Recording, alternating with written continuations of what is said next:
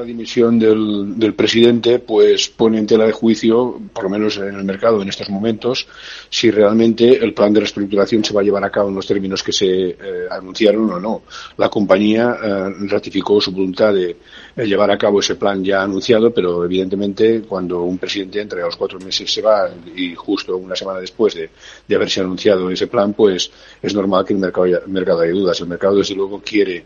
uh, ver concretado este plan de, de recorte de, gastos y de, reestructuración de la compañía